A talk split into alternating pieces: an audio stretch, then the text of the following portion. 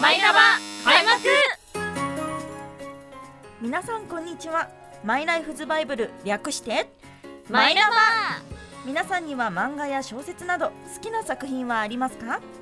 その中には大きな影響を受けた人生のバイブルのような作品があるかもしれません。このコーナーは今後あなたのバイブルになるかもしれないおすすめ作品をマイラバ劇団員がお芝居とトークで紹介していくコーナーです本日第142回目の MC は私熊谷美穂です。今日一緒にお話しするマイラバ劇団員はこちらの方々。はい皆さんこんにちは。マイラバ劇団座長の馬淵理恵です。お願いします。はいそして座長ではなくなってしまったセクシー斉藤です。よろしくお願いします。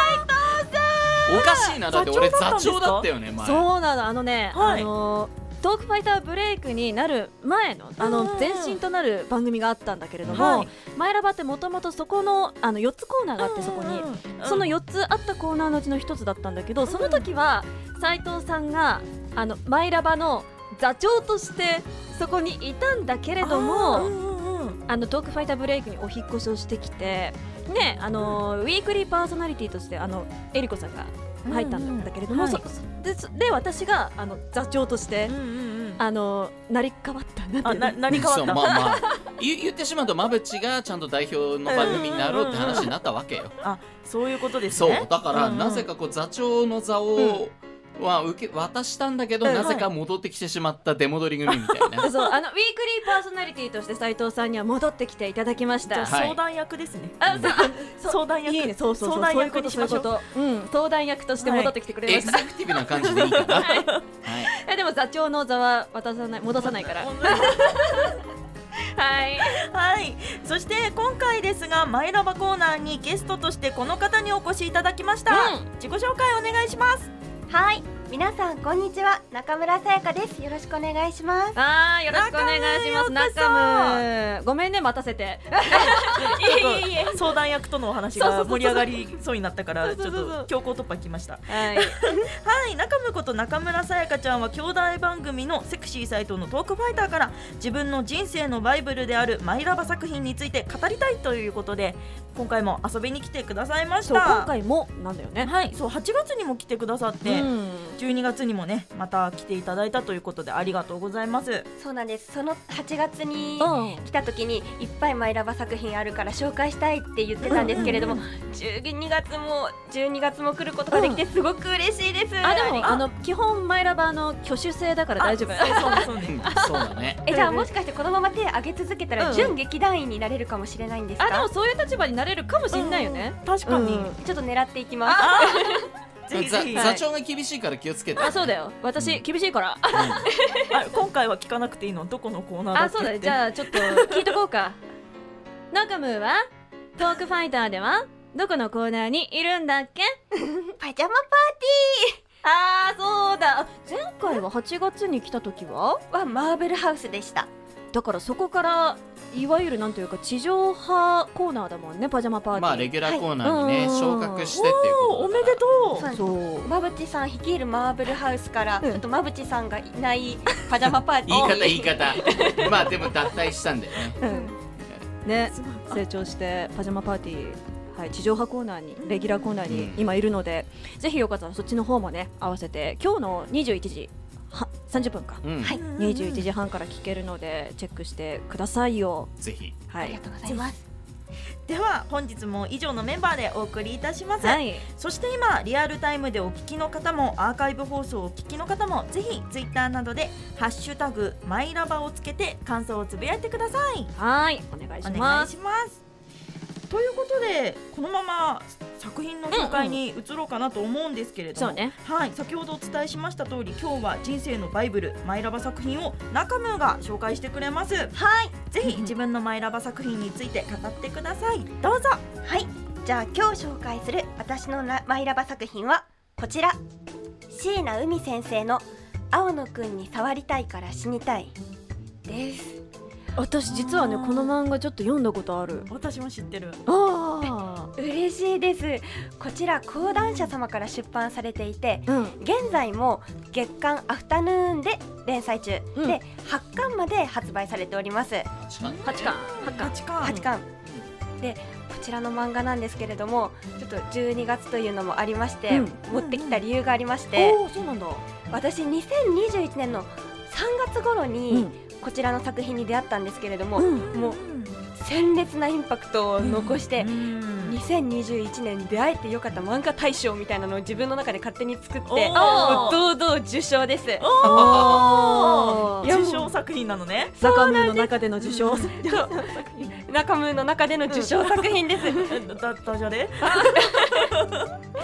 いやもうほんとめちゃめちゃ面白くって一回読み始めたら全然読み進める手が止まらなかったんです、で最初は電子書籍で一巻試し読みのものを読んだんですけれどももうそこからドハマりしてうん。紙の漫画を買い大人買いしました。なるほどね。いいじゃん。いいじゃん。すごいいいことだうね、ん。ありがとうございうん。でちょっとお話に入っていこうと思うんですけれども、はい。あらすじが主人公の刈谷優里ちゃんは友達がいないので学校でも一人で過ごす引っ込み思案の女の子なんです、ある日図書室に本を届ける途中で隣のクラスの青野竜平君に優しくされて恋をしちゃうんですよ。でそのまま優里ちゃんはものすごいアタック精神が強いのでうんうん。告白して付き合うことになるんです、ねそれもすごいよね始まりもね。でですが付き合って2週間で青野くんは交通事故で死んでしまいます。強烈なえ第一話だったよね。ってなるよね。うん。で絶望して優里ちゃんは後追い自殺しようとした瞬間青野くんが「やめろ!」って幽霊となって止めに戻ってくるんですよ優里ちゃんの元幽霊になるっていうところがさうん。もうなんかこの先どうなるんだろうっていうワクワク感と、うんうん。あとなんかねちょっとんなんだろう、ああのまた会えた嬉しいみたいな、に、ね、気持ちがそうもう読んでる時点でさ、いなんだろう感情移入できるような作品だなっていうふうに、もうそのその場面だけで思った記憶がある。うんうん、もう愛を感じますよねこの冒頭だけで。なんですけれども物語を読み進めるにつれて青野くんはなぜ幽霊になって戻ってきたのかっていうことや土地の言い伝えや青野くんの秘密が複雑に積み重なっていくホラーでもあるホラーラブコメディなんですよ。と土地の言い伝え？うん、土地の言い伝えみたいなものも、そのなぜ戻ってきたかに関係しているの？関係するんです。そのゆうりちゃんが過ごしていた町の小学校地元の小学校で首なし様っていう都市伝説があるんですけれども、首なし様。なんかちょっとゾワッとするあね。そうそこでおまじないがあるんです。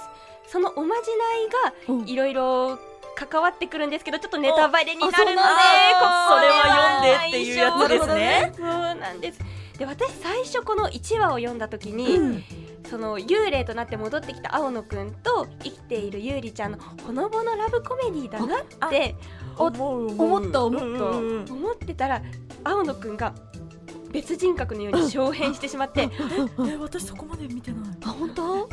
いやもう1話でなんかその明るいところからうんうん。表変した青野くんのうん。陰の部分っていうかうんうん闇の部分が面白すぎてえこれホラーになるの？っていうそのギャップに私やられてあなるほどね。衝撃を受けました。うん。でこの作品の魅力なんですけれども、うんうん。正直言って怖いんですよ。あちょっとねそうね。うん。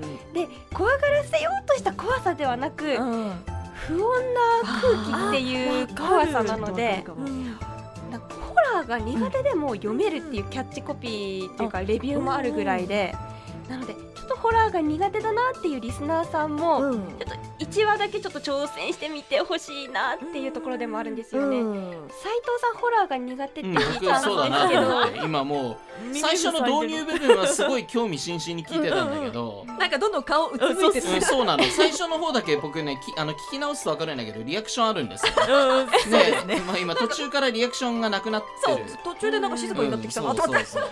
あれってはめられたかなと思って。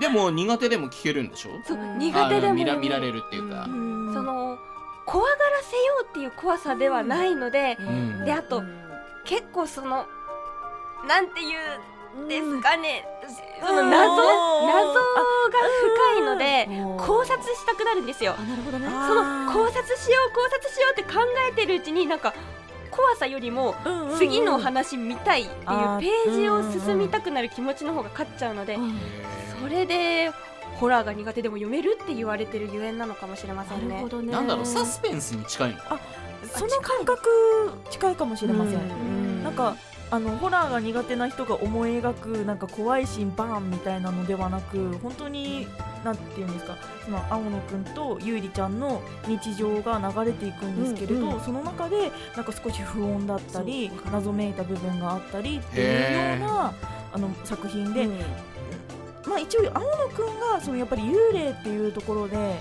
ちょっとホラーっていうような要素に感じ取られる部分はあるかもしれないんですけどなんか苦手っていう人が思う怖い本当に怖いみたいなホラーの怖さはない作品ですね。なるほど。くまちゃん上手だね。いやいやその先輩じゃないよ。むしろね出戻り組だからさ私も。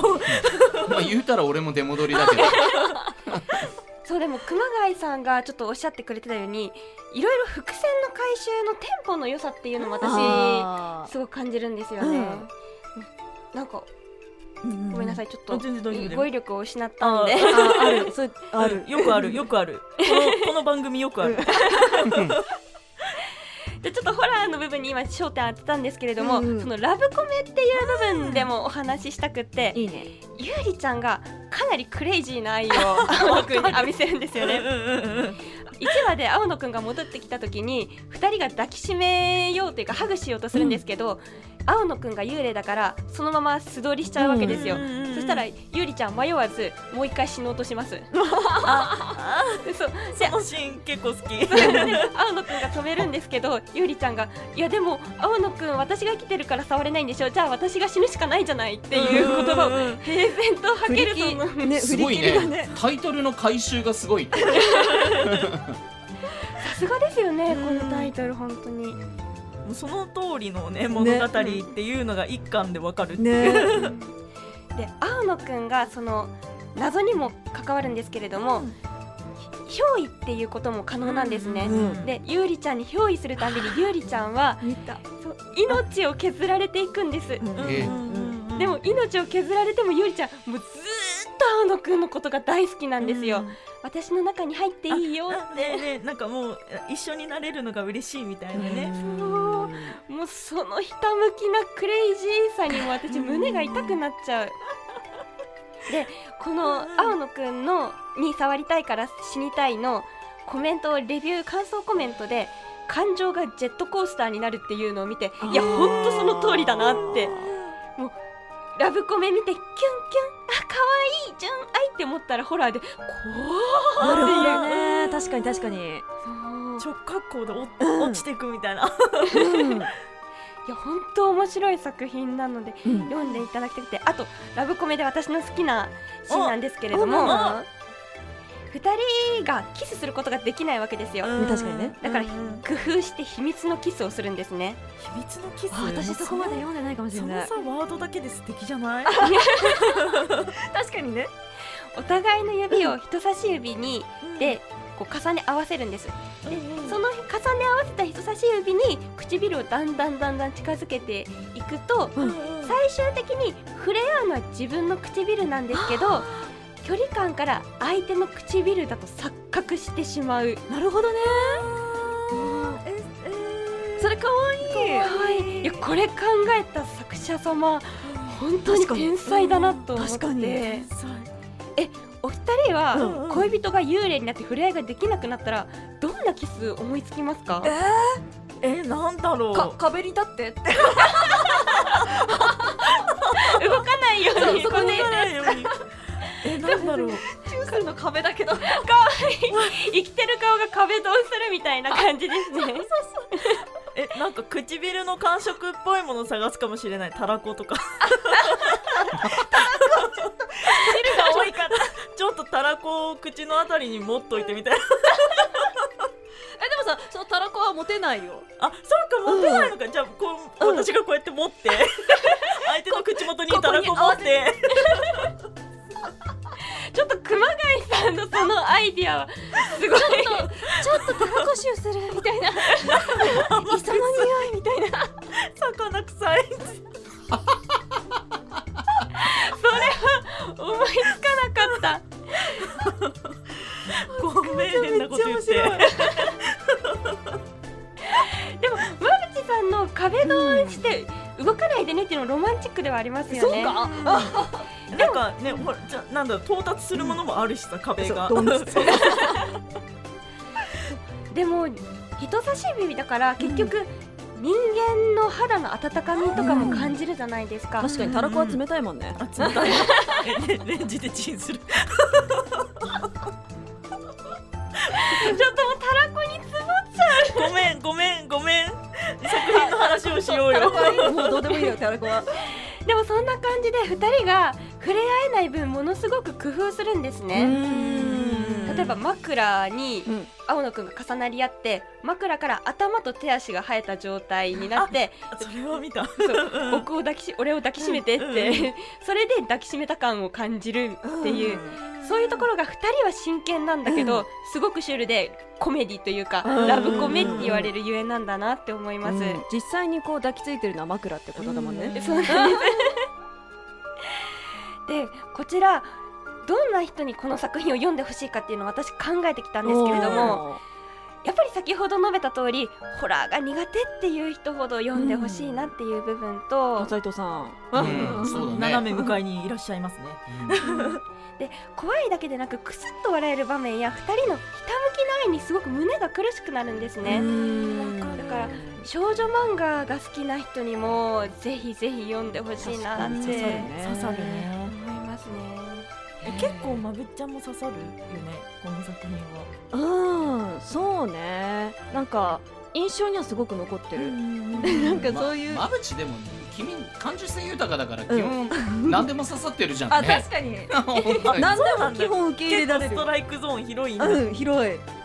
私はねなんか広く見せて結構狭いから、ね、いやそうそうだね。せ当時は狭いよ えでも私はめちゃくちゃこの作品好きで、んうんそう。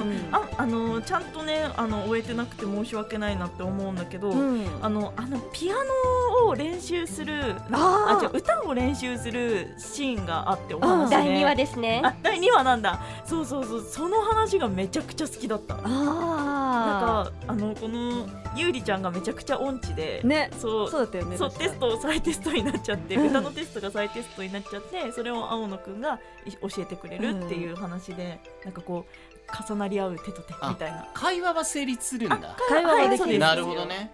あのゆうりちゃんにはちゃんと見えてるし聞こえてるっていうお話です、ね、逆に言えばゆうりちゃんにしか聞こえてないんですよ、青野くんの声は。なるほど。そう。でゆうりちゃんの見た目や人間関係もその青野くんが幽霊になってから変化していくんですね。うん。もうそういう成長ストーリーとしての面も私ちょっと感じてて。あ確かにね。本当に青野くん面白い。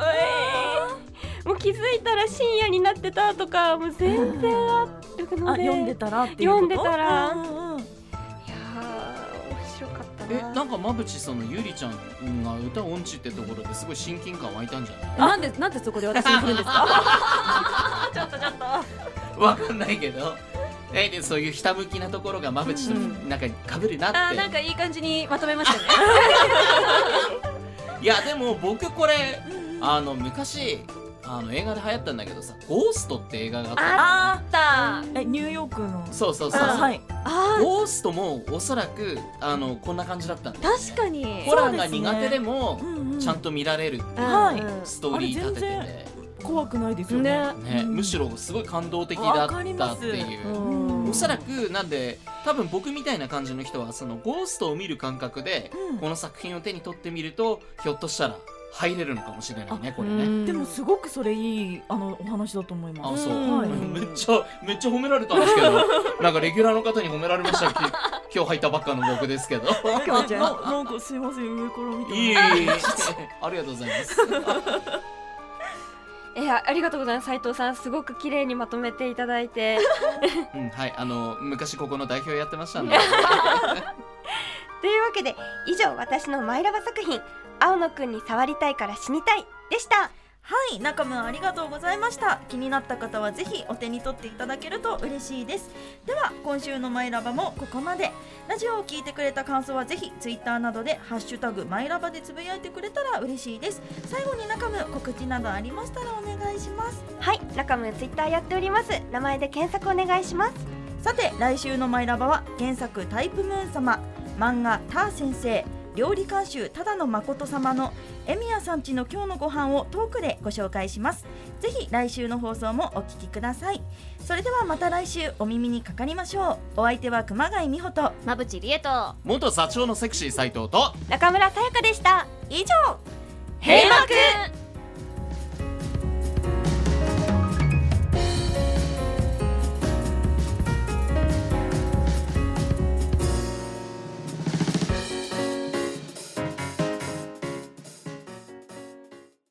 プチラバ。改めまして皆さんこんにちは。マイラバ劇団座長の馬淵理恵です。熊谷美穂です、元座長のセクシー斎藤です。はい。お えー決まりになってきたね。ここからのお時間は本編である「マイライフズバイブル」略して「マイラバコーナー」の裏話や紹介した作品の後日談などなど、えー私たちマイラバ劇団員がゆるりとトークを繰り広げていくスピンオフコーナーその名も「プチラバ」です元座長の斉藤さんは初めてのコーナーですよね。うんそうだね。マウント取ってきてる。いやしかも僕がいた時はプチラバなかったから。そうそうそうそうそう。あそう最近始めたばかりのそうですね。そう、うんコーナーなので、まあ、ちょっと斉藤さんにも一緒にね、まあ、ウィークリーパーソナリティだから出ていただこうかなという、そんな感じです。はい。はい、ということで今回のテーマは「魔女の結婚後日談」です。くまちゃん反応早いよ。いやいやーもうねえ発表していいですか？ーお願いしますよ。言いたくてしょうがないいんでしょ。やもう言いたくてしょうがないです、いきますよ、うんうん。はい。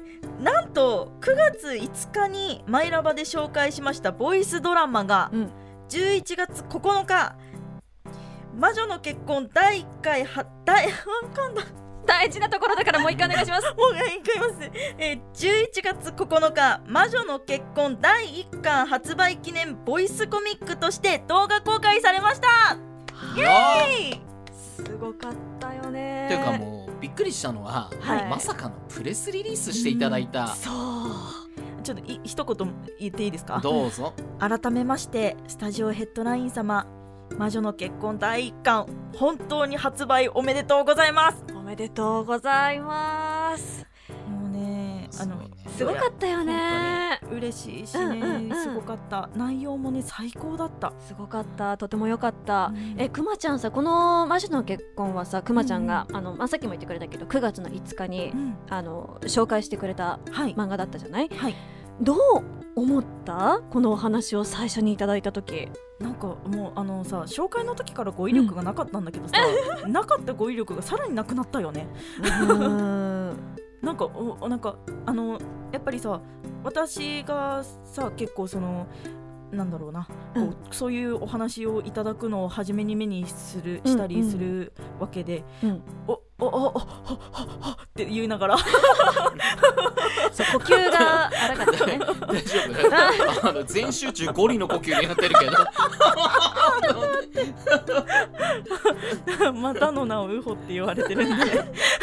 げうん。ちょっと字が取り戻してきたから。うん。そうリラックスね。リラックス、そうすごくありがたかったよね。ね。このしかも第1巻の記念として PV にうんこのボイスドラマを使ってはい作らせてくださいっていう本当光栄ですよ。本当に光栄でもう第一巻ってうん。もうほ凄まじくおめでたいですし、おそらくあの、まあ、節目になるわけじゃないですかコミックス化っていうのって作者様にとって、うん。そういった大切なものにあのた携わらせていただけたっていうのが本当に嬉しくて、うん。感謝しかございません。本当にありがとうございました。ね、本当にありがとうございます。でしかもその後ですよ、うん。本当にびっくりしたんですけれども、うん。アフターストーリーがあるんだろ？そう、はい、アフターストーリーがありまして、は い、ねくまちゃん、ああ私から言っていいんですか？うん。あのねスタジオヘッドライン様から、うん。あの素敵なねサイン本がなんとキャストとあとラジオに当てて3巻分届きましてそうなんです本当にありよ。がとうございました。このびっくりしたのがさ、はい、第1巻、まあ、3冊入っていたわけじゃない、開けてさページを。うんうん作者さんたちのイラスト付きのうんサインがあってうん。馬淵理恵様うん。中村江里子様へって。感感動したよね。そうしかもねターニャのイラストめちゃくちゃ可愛いしそうキャラクターの、ね、麗しいしあーうんそのねあうんイラストを見てまた語彙力失ったからね、ね本当に宝物ですだからびっくりした。だってもうもらって喜んだ後に保存方法を全力で考えたもんね、そうそうそうちょっとこれはカバーを買ってつってこれは保存用ですね。つって。ちょっと日の当たらないところにちゃんと置いときましょうね。つって。ねえ本当にありがとうございます。本当にお心遣いいただきまして。もうなんかこっちの方がなんかそういう風になんとか取り上げてくださったことも嬉しいしそういう形でお返しをいただけたっていうのもすごく嬉しかったし、うん。本当にこちらこそありがとうございましたです。夢があっていいね。うん。本当に。ねくまちゃん。嬉しかったです。ありがとうございました、はい、改めてありがとうございました。ということで皆様いかがだったでしょうか？こちらの魔女の結婚アーカイブ放送もあります。9月の5日放送でご用意ありますのでぜひそちらも合わせてチェックしてみてください。以上マイラバスピンオフコーナープチラバでした